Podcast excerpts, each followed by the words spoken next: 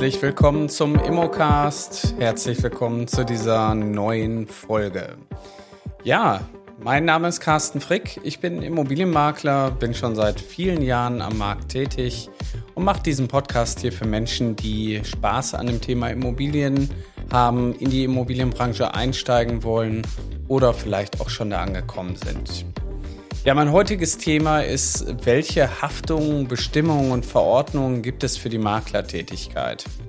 Oftmals ist es vielen Immobilienmaklern und Maklerinnen natürlich gar nicht bewusst, worauf man eigentlich achten muss und wo man sich eigentlich überall hinein verstricken kann.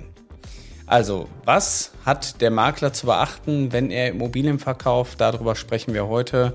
Ich will das Thema so ein bisschen für euch beleuchten, weil ich glaube, das ist manchmal auch nicht immer alles selbstverständlich. Das ist so, glaube ich, der Grundtenor dahinter. Ja, wenn wir erstmal allgemein über das Thema Immobilienmakler-Dasein sprechen, dann gibt es ja in der Rechtsprechung im BGB natürlich ein paar Paragraphen, wo drin steht, wie der Makler seinen Job zu erledigen hat. Und da steht natürlich auch drin, dass der Makler für den Nachweis der Gelegenheit zum Kauf letztendlich sein Honorar bekommt. So, der reine Nachweis, dass ihr an der Ursächlichkeit der Vermittlung tätig geworden seid, ist aber manchmal in vielen Dingen nicht ausreichend. Es geht hier um viel Geld. Oftmals ist es die einzige große, wirklich in, große Investition im Leben, die jemand tätigt und dann möchte man doch von einem Makler auch ordentlich betreut werden. Und umso wichtiger ist natürlich hier die Leistungserbringung, dass man sich Gedanken macht, wie will ich eigentlich als Selbstständiger oder auch als Angestellter Immobilienmakler, wie möchte ich denn eigentlich meine Leistung dem Kunden gegenüber darstellen? So, und wenn man das mal so ein bisschen durchdenkt, dann hatte ich ja auch schon mal in einer anderen Folge mitgegeben, der Makler muss natürlich sehr allumfassendes Rechtsverständnis haben. Das heißt, wir müssen uns mit dem Mietrecht, Baurecht, Grundstücksrecht, äh, WEG-Recht, also wir müssen so viele Rechtsbereiche irgendwo können, dass man das, das schon irgendwo an einem kleinen Jurastudium ähnelt, was man irgendwo als Makler alles beachten muss. Aber was passiert, wenn ich mich dann doch irgendwo in gewisse Dinge verstricke?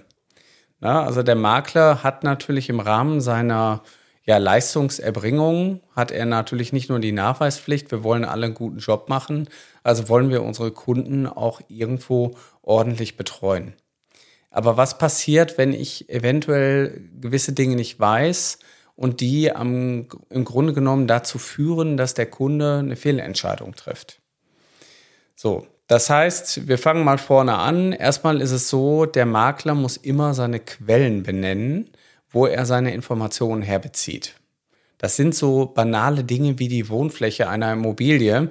Das heißt, wenn der Immobilienmakler vom Eigentümer genannt bekommt, die Immobilie hat 77 Quadratmeter Wohnfläche, dann kann er das erstmal unter normalen Bedingungen so verwenden, wenn er dann aber auch in seinem Exposé darauf hinweist, dass die Angaben vom Eigentümer kommen.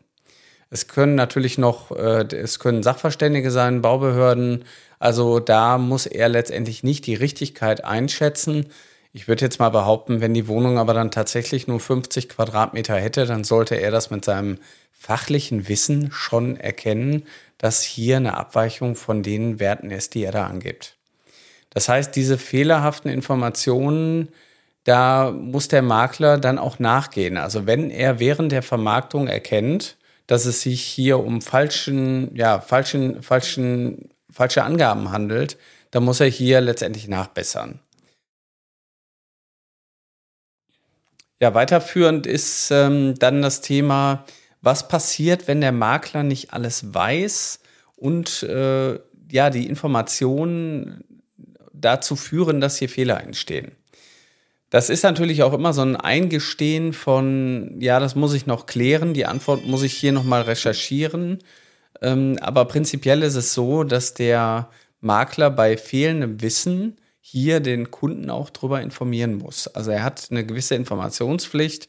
Er muss die Informationen auch einholen, damit der Kunde hier auch ordentlich ja, beraten wird. Aber jetzt stellt sich grundsätzlich die Frage, muss der Makler denn überhaupt den Kunden beraten? Muss der Makler durch die Immobilie gehen und sagen, hier können Sie ganz bequem die Wände wegreißen, hier können Sie Ihr neues Wohnzimmer vergrößern oder hier oben können bald Ihre Kinder schlafen. Muss das denn so sein? Wenn man sich das mal wirklich nochmal durch den Kopf gehen lässt, äh, ja und nein. Auf der einen Seite schlägt das Herz in meiner Brust, wo ich sage, ich möchte meine Kunden gut beraten und ich möchte auch ein guter Makler sein.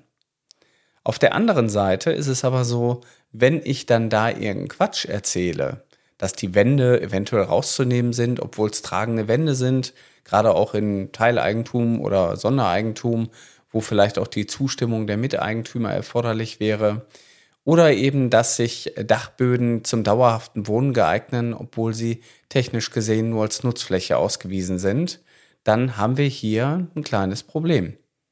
Und dieses kleine Problem wird dann auch zum größeren Problem, weil wir dann uns so ein bisschen in diese ganzen Sachen verstricken. Wenn der Makler anfängt, eigene Flächenberechnungen aufzustellen, weil er sagt, naja gut, das kann ich jetzt auch. Ich weiß ja, wie ich mit dem Zollstock oder mit dem Lasermessgerät umgehe und dann äh, mache ich mir mal eine eigene Flächenberechnung oder der Makler macht eigene Grundrisszeichnungen. Ja, das ist alles nett, dass das vom Makler erbracht wird, aber im Endeffekt haben wir hier ein Haftungsthema. Und im schlimmsten Fall, wenn wir hier Fehlauskünfte machen, dann müssen wir letztendlich dafür haften. Und oftmals haben wir natürlich auch die steuerliche Komponente zum Thema, wenn Sie die Immobilie kaufen, dieses Zweifamilienhaus, das ist wunderbar, weil Sie Teile davon von der Finanzierung steuerlich abschreiben können. Wenn Sie dieses denkmalgeschützte Haus kaufen, dann haben Sie eine besondere Abschreibung. Ja, also ich versuche irgendwo noch Argumente für eine Immobilie aufzubauen, bin aber schon ein Stück weit irgendwo in der Steuerberatung mit verhaftet. Und es gibt nicht umsonst geschützte Berufe dafür, dass man steuerlich hier nicht beraten darf. Und da gibt es natürlich auch noch diverse Beispiele, wie zum Beispiel, dass mal ein Immobilienmakler 2002 verklagt wurde, weil er im Rahmen eines Verkaufes 1997 die Kunden falsch beraten hat und die die Fördermittel dann, äh, die jährlich dann irgendwo 5000 Euro ausmachten, nicht mehr bekommen haben. Und äh, aufgrund dessen wollten die Käufer dann am Ende des Tages quasi den Schadensersatz ersetzt haben. Da hat der Richter natürlich gesagt, na ja, der Makler ist in seiner Funktion als Vermittler jetzt nicht dafür gedacht, äh, hier steuerlich äh, alle umfänglich zu beraten. Das hätten die Kunden auch selber machen können. Und somit hat man hier ähm, diese Klage auch scheitern lassen. Es ist aber oftmals so, wenn so Dinge passieren, dass ihr Eigenschaften zusichert, dass ihr gegebenenfalls fehlerhafte Angaben macht oder eben gewisse Dinge ähm, ja vielleicht auch verheimlicht, dazu komme ich gleich noch, dann kann das dazu führen, dass ihr eure Provision am Ende verwirkt. Ja, Fehlverhalten, da ist die Neutralität auch immer ein großes Thema. Als Doppelmakler müsst ihr natürlich für beide Parteien neutral bleiben und dürft hier für keine Seite irgendwo die Partei ergreifen. Ihr seid aber auch im Rahmen der Informationspflicht verpflichtet, gewisse Informationen weiterzugeben. Ich nehme jetzt mal ganz praktische Beispiele. Zum Beispiel, ihr stellt fest, der Kunde kann sich die Immobilie gar nicht leisten. Und ihr geht trotzdem zum Notar, dann habt ihr im Grunde genommen eurem Auftraggeber nicht die Informationen weitergegeben. Das kann aber auch andersrum passieren. Ihr vermarktet ein Neubauprojekt und stellt während der Vermarktung fest, dass euer Bauträger physikalisch pleite ist. Ja, dann müsst ihr ein Stück weit auch eure Kunden, die Käufer darüber informieren, dass es dem jetzt gerade nicht so gut geht. Also auch da gibt es eine Informationspflicht in beide Richtungen. So, und diese ganzen Dinge, die sind vielleicht so banal und vielleicht auch manchmal so selbstverständlich. Und ich glaube, man eignet sich auch manchmal ein sehr schnelles Halbwissen an und hat dieses Halbwissen, äh, speichert das für sich als Vollwissen ab und weiß gar nicht, ob das, was man da bespricht, vielleicht noch Aktualität hat. Jetzt haben wir natürlich als Makler und Maklerinnen die Fortbildungsverpflichtung, was ja schon mal der Anfang in Deutschland dafür ist, dass wir alle ein Stück weit uns weiterbilden müssen. Und wenn wir uns dann natürlich mit rechtlichen Rahmenbedingungen immer mal wieder auseinandersetzen, ist das grundsätzlich gut. Ich kann hier nur den Rat geben an euch, äh, fangt bitte nicht an, mit Dingen zu um euch zu werfen, wenn ihr euch da nicht tatsächlich auskennt. Ihr habt nicht die Verpflichtung, Flächen aufzumessen und ihr habt auch nicht die Verpflichtung, Grundrisse selber zu erstellen. Oftmals will man helfen, ja. Helfen ist aber hier manchmal die falsche Unterstützung, wenn man nicht fachlich auch das Thema verstanden hat. Also zum Beispiel, wie funktioniert eine Wohnflächenberechnung oder wie mache ich einen maßstabsgetreuen Grundriss, dass jemand darauf seine weiteren Planungen aufsetzen kann. Dafür gibt es natürlich Leute wie Ingenieure, Architekten, also einfach Menschen, die das auch gelernt haben. Ja, die kosten auch Geld, aber im Endeffekt könnt ihr ja nichts dafür, wenn diese Unterlagen hier nicht herbeigebracht wurden, sondern ihr seid derjenige oder diejenige, die dann hier die Sachen zusammenstellt. Ihr unterstützt diesen ganzen Verkauf und müsst eben auch hier euch an gewisse Regeln halten. So, und diese Regeln, die sind wichtig. Wenn man die nicht einhält, dann hat man im schlimmsten Fall eine Schadensersatzklage. Das kann auch passieren, wenn ihr zum Beispiel eine Immobilie mit einem absolut überteuerten Preis an den Markt bringt und der Verkäufer, äh, dem ist das nicht bewusst, der vertraut euch erstmal und hat aber währenddessen weitere Kosten wie Zinsen, Darlehen, die weiter bedient werden müssen, Hausgelder, Rücklagen dann kann der Verkäufer, wenn er das euch nachweisen kann, euch zum Schadensersatz verklagen. Oder ihr habt die vermeintliche alte Dame vor euch sitzen und ihr macht eine Wertermittlung und denkt euch, der kann ich jetzt alles erzählen. Ja, und äh, wertet die Immobilie ganz absichtlich auch tiefer ein, um die Immobilie dann schnell zu verkaufen oder gegebenenfalls sogar noch jemanden zu verkaufen, den ihr kennt. Ja, das kann im Nachgang tatsächlich auch zum Problem werden, dass ihr dann hier zurande gezogen werdet. Ihr werdet äh, letztendlich äh, ja, dem, zum Schadensersatz verurteilt. Das will natürlich keiner haben. Und das ist natürlich auch oftmals, ja, ich würde jetzt mal sagen, oftmals auch eine Angst, die so bei unseren Teilnehmern in der Akademie vorherrschen.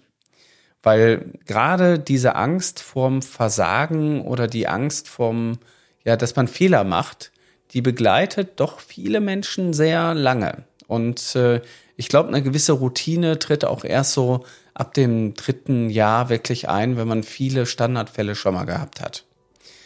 Und das kriegt man natürlich nur mit Training hin. Und genau dieses Training biete ich halt anderen Menschen an. Wir trainieren und wir bilden andere Menschen aus, in die Immobilienbranche einzusteigen. Wir zeigen anderen Leuten, wie es funktioniert, Wertermittlungen zu machen, die nicht mit irgendeiner Software geschrieben werden, sondern die man erstmal händisch selber rechnen kann, um am Ende auch zu verstehen, was man da tut. Wir zeigen anderen, wie man eine Beratung aufbaut, um hochwertig seine eigene Marke zu präsentieren. Wir zeigen anderen, wie sie sich beim Kunden präsentieren, um den Makler Alleinauftrag zu kriegen. Und wir zeigen anderen, wie das Ganze praktisch funktioniert. So, ich will nicht lang drum rumreden. Ich mache natürlich auch immer ein Stück weit Werbung für unsere Akademie. Und ich würde mich tierisch freuen, wenn ihr jetzt einfach die Motivation mitnimmt und sagt, ich will in die Immobilienbranche einsteigen, ich will da mehr von lernen, erfahren und ihr euch einfach bei uns anmeldet unter www.mein-makler.com slash Ausbildung oder auf die Mein Makler Seite oben rechts auf Karriere dann kommt ihr direkt zu uns und dann nehmen wir Kontakt mit euch auf. Bei uns die Ausbildung geht über ein halbes Jahr, das heißt wir begleiten die Teilnehmer tatsächlich berufsbegleitend auf dem Weg. Und das Schöne ist, dass fast jeder, wirklich fast jeder erfolgreich wurde. Und das finde ich besonders toll, dass wir eine sehr, sehr hohe Quote haben an Menschen, die bei uns zu uns kommen und am Ende ein anderes Leben leben, weil sie quasi mit Immobilien ihr Geld verdienen. Ich freue mich auf euch. Bis zum nächsten Podcast. Bis bald.